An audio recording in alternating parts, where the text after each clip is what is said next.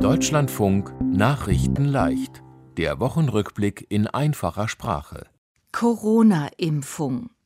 In Deutschland stecken sich wieder mehr Menschen mit dem Coronavirus an.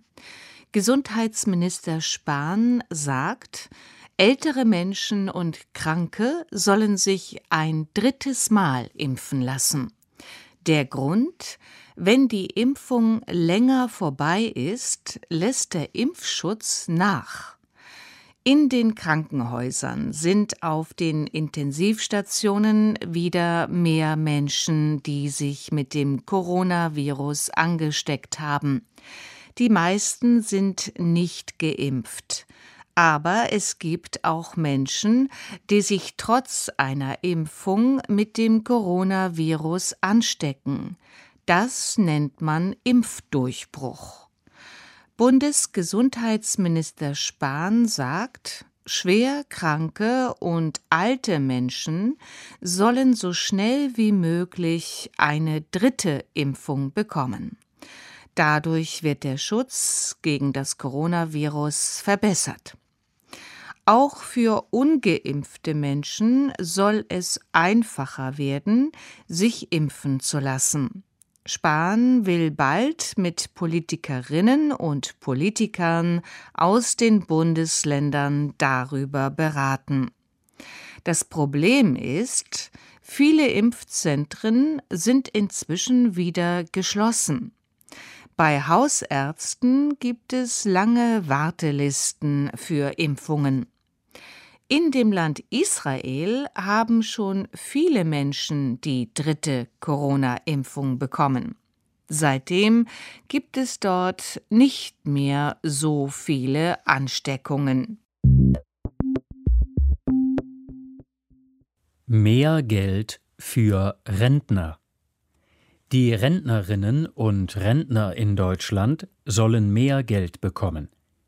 Die Renten sollen in den nächsten zwei Jahren insgesamt um 10 Prozent steigen.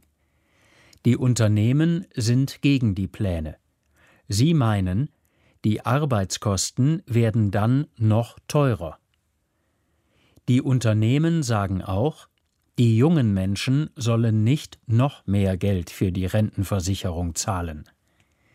Die Rentenversicherung plant, im nächsten Jahr soll die Rente in Westdeutschland um 5,2 Prozent und in Ostdeutschland um 5,9 Prozent steigen.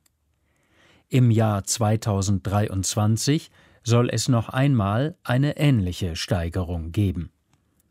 Ein Beispiel. Jemand hat eine Rente von 1000 Euro im Monat. Im nächsten Jahr würde er ungefähr 50 Euro mehr bekommen. Also 1050 Euro im Monat. Ein Jahr später wären es ungefähr 1100 Euro.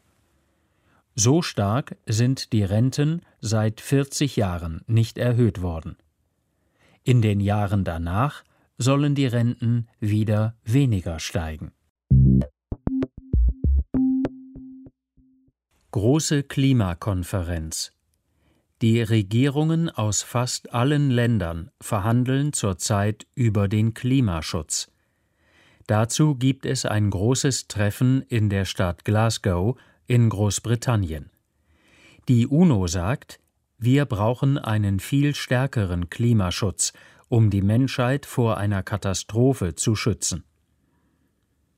Die Klimakonferenz in Glasgow dauert zwei Wochen. Mehr als 20.000 Menschen nehmen teil.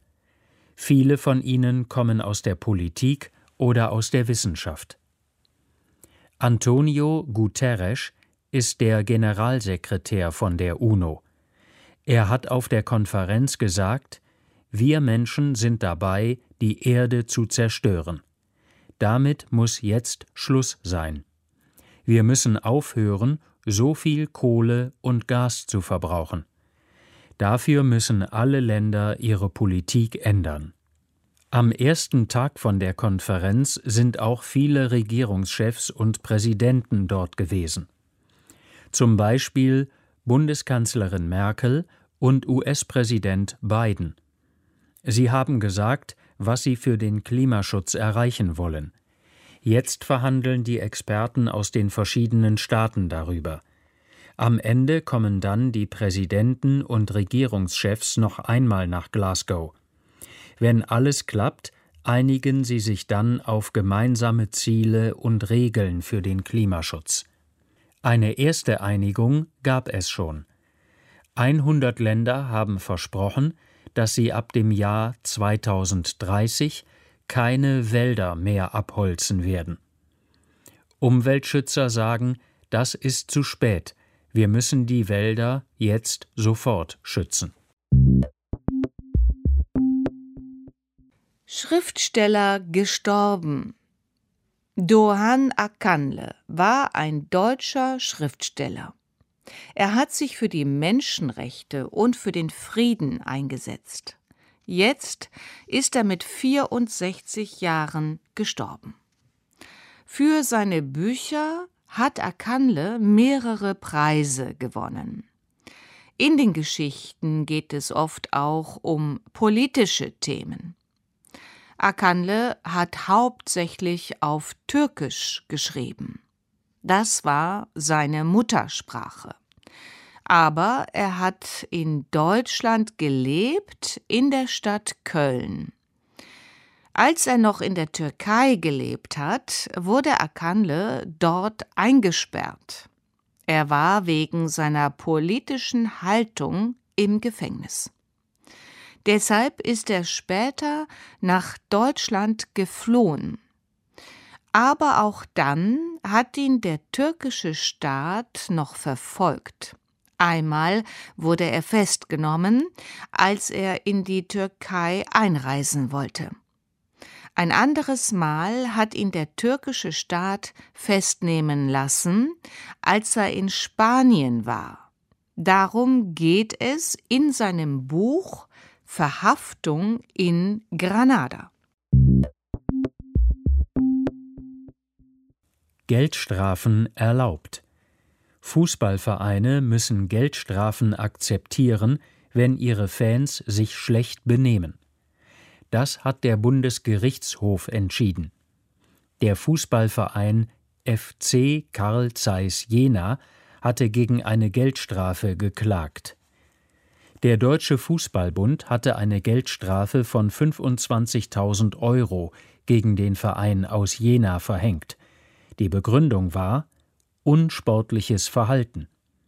Fans hatten bei mehreren Fußballspielen Feuerwerk und Böller im Stadion gezündet. Der Bundesgerichtshof meint, die Strafe wirkt vorbeugend. Das heißt, die Strafe wirkt so abschreckend, dass der Verein in Zukunft verhindert, dass sich Fans schlecht benehmen. Das Geld von der Strafe sollen Stiftungen und Projekte bekommen.